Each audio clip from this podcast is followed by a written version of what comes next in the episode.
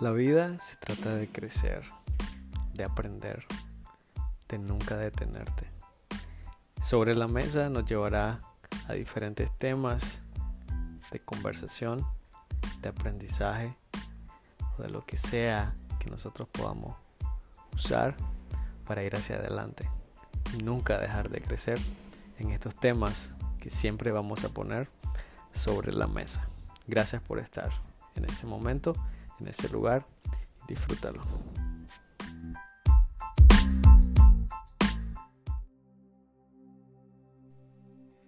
Bienvenidos. Esta es la continuación del episodio anterior porque no quería que quedara demasiado largo este principio.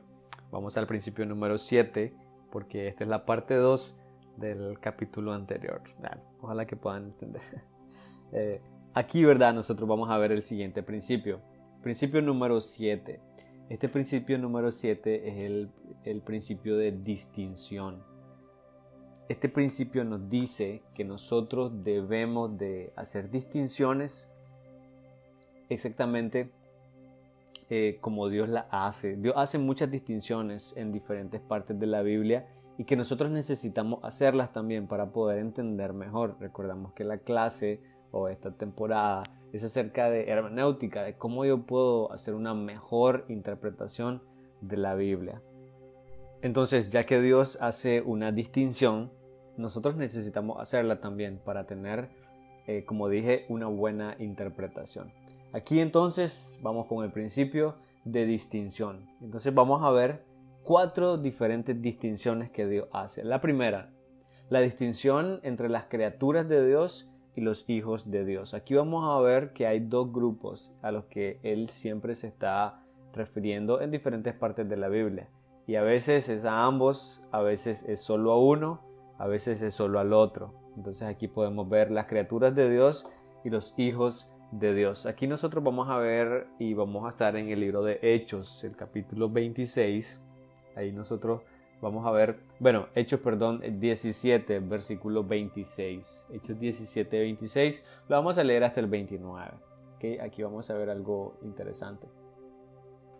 Nosotros debemos de distinguir entre las criaturas de Dios y los hijos de Dios. Dos personas súper diferentes. Entonces, vamos a ver, la Biblia dice de hecho, ¿verdad? Que toda persona es una criatura de Dios. Todos nosotros somos criaturas. Pero no todos somos hijos y eso es algo que debemos de distinguir. No sé si ustedes se han encontrado alguna vez con alguien que dice, oye, pero si yo también soy hijo de Dios y esa persona tal vez no tiene a Cristo y otra persona dice, cierto, si todos somos hijos de Dios, todos somos hijos de Dios. Y la realidad es que no, la realidad es que hay criaturas que creó Dios, pero hay hijos y esa distinción es la que nosotros vamos a estar eh, iniciando. Entonces vamos a ver, eh, leemos Hechos capítulo 17, el verso 26 dice, y de una sangre ha hecho todo el linaje de los hombres, para que habiten sobre toda la faz de la tierra, y les ha prefijado el orden de los tiempos y los límites de su habitación. 27.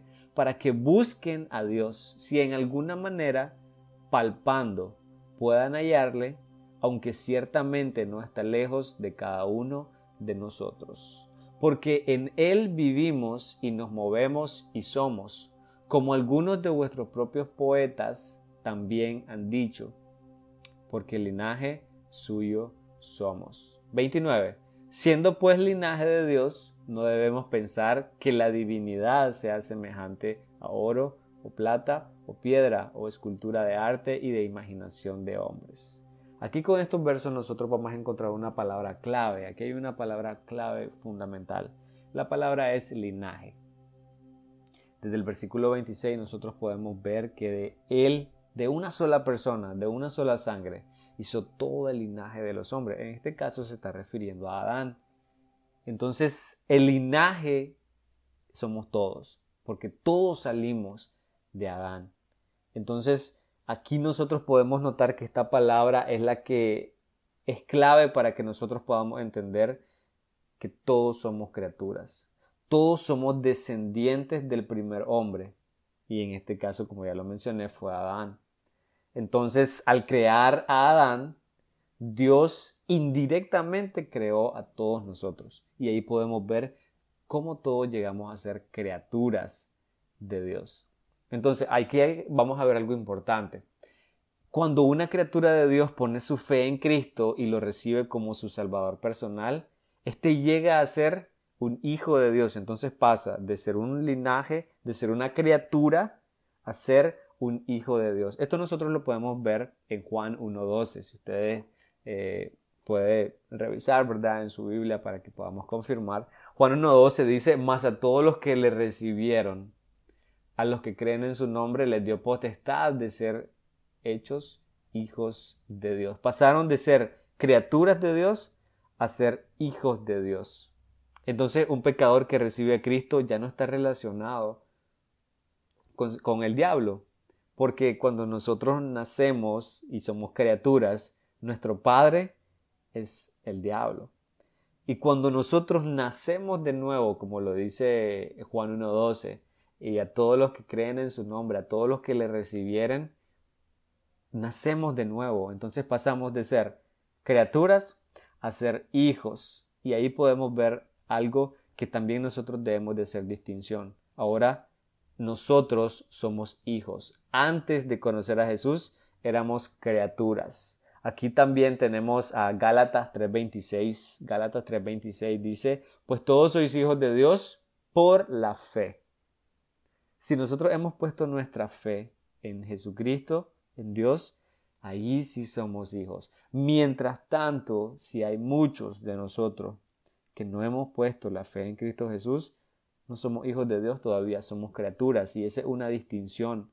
Entonces nosotros debemos de distinguir entre las criaturas de Dios, cuales fueron creadas desde el principio indirectamente, creando ya a Adán, ¿verdad? Como una persona, eh, eh, por medio de Adán, como se los dije. Entonces nosotros podemos entender que también, además de las criaturas, hay hijos, los cuales son nacidos en una nueva familia, cuando ponemos la fe en, el Señor Jesucristo. Y eso debemos de tenerlo muy, muy claro. Entonces aquí, ¿verdad? Nosotros podemos entender que, por ejemplo, una criatura, eh, su padre espiritual es Satanás. También podemos ver que una criatura está perdido, no tiene salvación.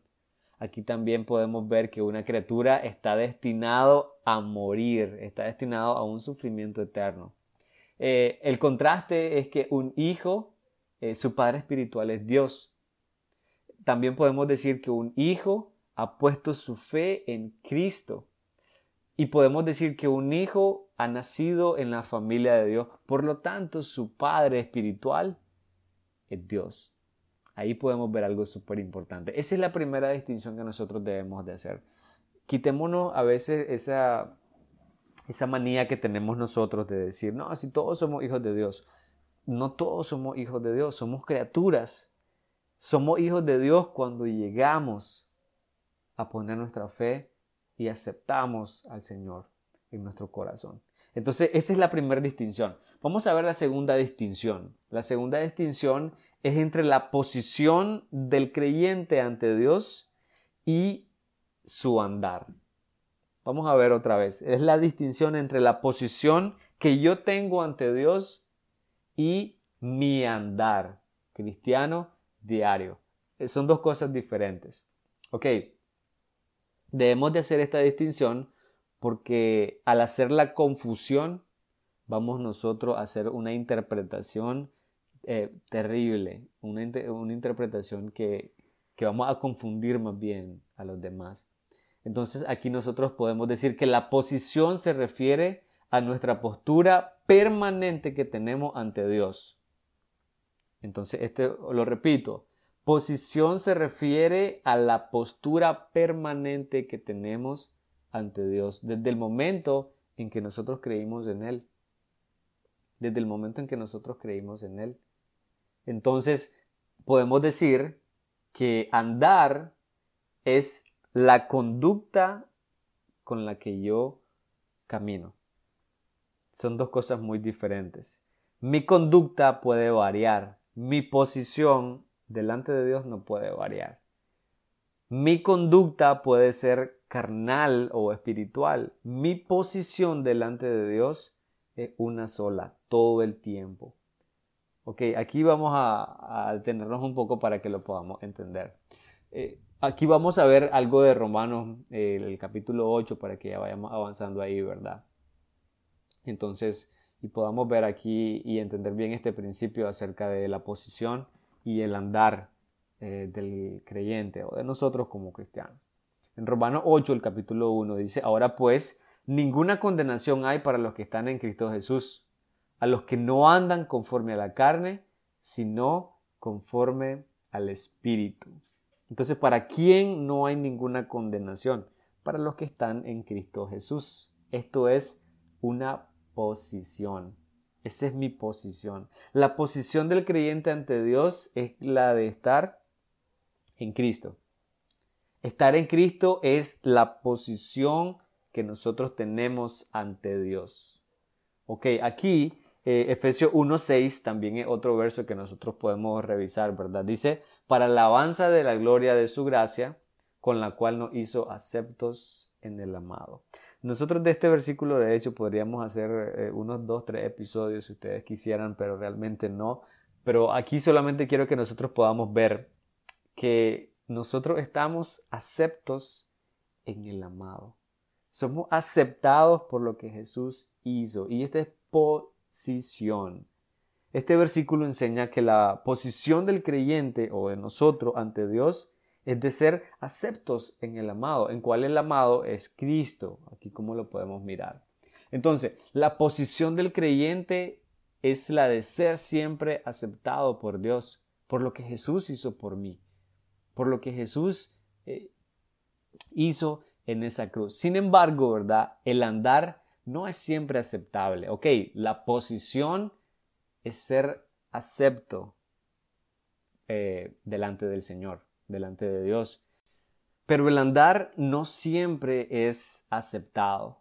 Como lo dije, puede ser que un día yo ando muy espiritual y muy eh, lleno de palabra de Dios en mi cabeza, pero puede ser que otro día yo ando muy carnal y no ando mucha palabra de Dios en mi cabeza. Puedo andar mucha música mundana, mucha música eh, que, no, que no me edifica, música que puedo escuchar en un taxi, tal vez ese día ni siquiera leí la Biblia, entonces mi andar es variante, mi, mi andar es diferente cada día. Entonces ahí podemos ver. El andar del creyente puede ser, como se los dije, puede ser espiritual o puede ser carnal. Entonces andar en el Espíritu quiere decir seguir y escuchar al Espíritu Santo que mora en nosotros. Andar en la carne es, honestamente, es seguir la vida vieja que nosotros teníamos, la vida natural, la pecaminosa. Entonces ahí es súper importante cómo nosotros podemos hacer esa distinción. Mi posición delante de Dios nunca cambia, pero sí mi andar delante de Dios cambia y no siempre es el más correcto. El andar siempre cambia, la posición nunca cambia. La posición del creyente es una absoluta perfección, porque Dios nos ve en Cristo. Cuando Dios nos ve a nosotros es como que está viendo a su Hijo, Cristo. Y entonces eso no depende de nosotros, depende de la perfección que tiene Cristo. Dios nos ve perfectos a nosotros, simplemente porque nos ve, eh, eh, estamos en Cristo. Entonces Él nos ve exactamente como su Hijo. Y ahí es algo muy importante para poder recalcar y decir, Señor, muchas gracias por, por cubrir todos mis pecados. Muchas gracias por, porque Dios no puede ver lo que realmente soy porque tú me cubres. Por ejemplo, a mí me parece súper increíble que Dios no pueda ver realmente quién soy simplemente porque su Hijo Jesucristo cubre todos mis pecados. Lo que pagó en la cruz, lo que sufrió en la cruz, cubre todo lo malo que yo soy. Y eso es mi posición y eso es lo que nunca yo puedo hacer que sea diferente. Entonces también nosotros podemos ver en Hebreos 13:8, eh, podemos ver la posición de Cristo como Hijo de Dios y eso nunca va a cambiar. Nosotros lo podemos ver y eso nunca, nunca va a cambiar. Aquí podemos ver entonces que el andar cambia. La posición nunca cambia. Entonces, la posición no es que un día estoy bien con Dios, otro día Dios me ve mal. No, Dios siempre me ve como Cristo. Porque Cristo está cubriendo todo para mí. Entonces, nosotros, no sé ustedes, pero al menos yo estoy súper agradecido con eso, que nosotros podamos saber que mi posición nunca va a cambiar. Yo soy un hijo de Dios y eso nunca va a cambiar. Cristo está cubriendo todo lo malo que yo tengo, todo lo malo que yo soy y eso nunca va a cambiar. Entonces ahí nosotros podemos ver esta distinción entre mi posición delante de Dios y mi andar delante de Dios. Mi posición nunca cambia. Mi andar sí cambia muchísimo. Bueno, entonces pasamos a la siguiente distinción. Vamos al ejemplo número 3 que vamos a tener, ¿verdad? La distinción entre salvación y recompensas. Entonces aquí nosotros podemos entender que debemos de, distinguir, perdón, entre salvación y recompensa. El pecador es salvado y el creyente será recompensado. Nosotros podemos decir también que la salvación es para los perdidos. Entonces ustedes me pueden decir, obvio, eh, claro, de hecho, sí, la salvación es para los perdidos, pero muchas veces nosotros hacemos las confusiones entre las recompensas también. Entonces, esa es la distinción que vamos a ver ahorita. Entonces, Lucas 9:10, nosotros podemos ver algo que Jesucristo dijo. Dijo, porque el Hijo del Hombre vino a buscar y a salvar lo que se había perdido. Entonces, aquí nosotros podemos ver que claramente la salvación es para las personas perdidas, porque necesitan ser encontradas. Aquí también podemos ver nosotros, ¿verdad? En Lucas, el capítulo 5, si podemos regresar, dice el versículo 32, no he venido a llamar a justos, sino a pecadores al arrepentimiento. Eh, Cristo llama a todos los pecadores al arrepentimiento y a la salvación. Aquí los fariseos, ¿verdad? Eran personas religiosas que pensaban ser justas y pues creían que no necesitaban arrepentimiento. Por eso Jesús les dice que no había venido a llamar a personas que se, que se sentían bien, que se sentían justas, sino a personas que reconocían que eran pecadores.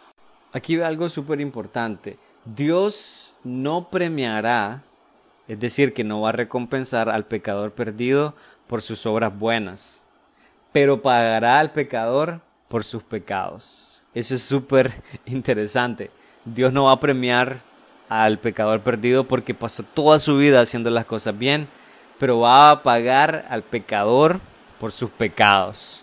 Y aquí nosotros ya sabemos, ¿verdad?, que de qué tipo de recompensa va a tener el pecador. De hecho, lo podemos ver en Romanos 6:23, dice, porque la paga del pecado es muerte. Entonces, básicamente esa es la recompensa que, que va a tener. Ahí podemos ver eso. También podemos ver respecto a las recompensas que los pecadores no pueden ganar recompensas. Y eso lo podemos ver en Colosenses 3, 23 y 24, refiriéndose aquí, ¿verdad?, a los creyentes.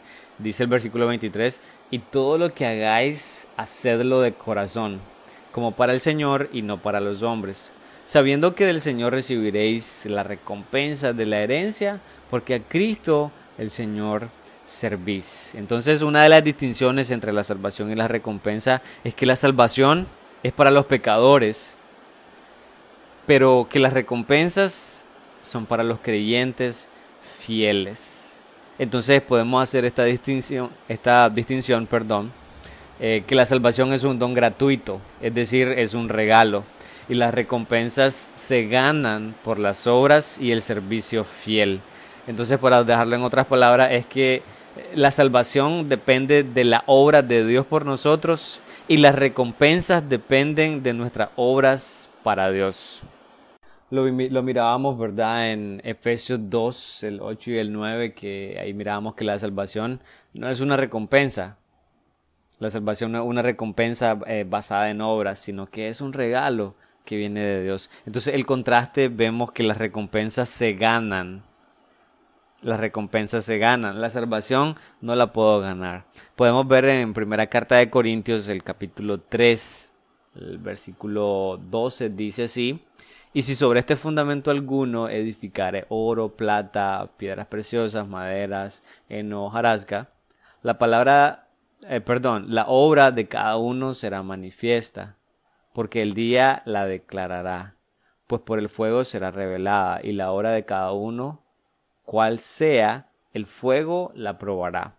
Si permaneciere la obra de alguno que sobreedificó, recibirá recompensa. Aquí nosotros podemos ver que Dios va a recompensar a aquellos cuyas obras no se quemen. Esta distinción es súper interesante. Entonces, eh, aquí veremos que la salvación es un don gratuito y que las recompensas se ganan eh, según las obras. Aquí otra distinción importante que podemos ver entre la salvación y las recompensas es que la salvación es una posesión presente, es algo que tenemos hoy. Y las recompensas van a ser entregadas en un futuro. Aquí nosotros podemos ir a Juan, el capítulo 5, el verso 24, dice, de cierto, de cierto os digo, el que oye mi palabra y cree al que me envió tiene vida eterna. Ahí podemos ver, eh, tiene, tiempo presente, tiene vida eterna, no dice tendrá vida eterna. Eh, no, tendrá, desde el momento en que nosotros aceptamos, obtenemos. Las recompensas no, las recompensas las recibimos nosotros en un futuro, dependiendo de todas las obras que nosotros hicimos. Entonces, eso es súper importante que lo podamos entender, que las recompensas son a futuro y que la salvación es algo que nosotros tenemos presente hoy en día. Ahí podemos ver también otra distinción entre la salvación y las recompensas, es que la salvación no se puede perder, mientras que las recompensas sí, yo puedo perder las recompensas. Aquí nosotros vemos en un ejemplo en Juan capítulo 10, dice, eh, el versículo 27, mis ovejas oyen mi voz y yo las conozco y me siguen, y yo les doy vida eterna, y no perecerán jamás, ni nadie las arrebatará de mi mano. Mi Padre que me las dio es mayor que todos, y nadie las puede arrebatar de la mano de mi Padre. Entonces aquí podemos ver también, ¿verdad?, que nosotros no podemos perder la salvación no podemos perderla en ningún momento. Y que yo como cristiano, como creyente, no puedo en ningún momento hacer algo para poderla perder. Pero sí puedo hacer mucho para poder perder las recompensas. Entonces aquí nosotros, ¿verdad? Podemos estar claros de esta distinción súper importante. Nosotros podríamos revisar la primera carta de Corintios 3.15 también. Ahí podríamos ver que hay una pérdida que yo puedo sufrir. Hay una pérdida que yo puedo sufrir simplemente eh, refiriéndose a las recompensas. Y eso tiene que ver con mi andar.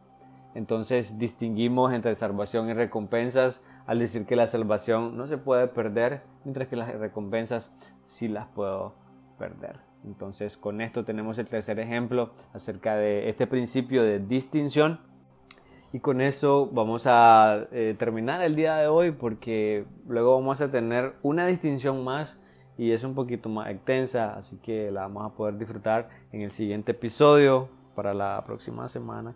Entonces, con esto nosotros podemos ver este principio de distinción y poder hacer así una mejor eh, interpretación, que básicamente es lo que nosotros queremos, aprender a tener una mejor entendimiento, una mejor interpretación, una mejor forma para que nosotros podamos captar las escrituras y así las podamos compartir con los demás. Muchas gracias por tener este tiempo y gracias por tomarse estos minutos para poder aprender. Les animo para que puedan leer, les animo para que puedan escudriñar más y poder aplicar estos principios en todos los diferentes pasajes bíblicos que ustedes están leyendo todos los días durante la semana y que siempre podamos estar claros de que estos principios nos van a ayudar a siempre mantenernos en el camino correcto de la interpretación. Muchas gracias y hasta la próxima.